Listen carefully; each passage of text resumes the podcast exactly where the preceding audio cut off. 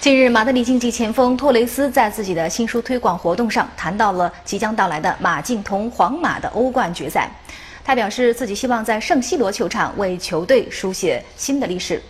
与此同时，T9 还对于未能入选西班牙欧锦赛阵容做出了回应。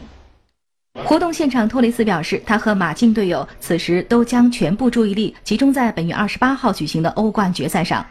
因为他们所面对的是一生中很少会有的机会。而对于自己没有出现在西班牙国家队的欧锦赛二十五人大名单里，近来状态正佳的托雷斯表示，即将到来的欧冠决赛是他的首要任务，即便是欧锦赛也不会让他分心。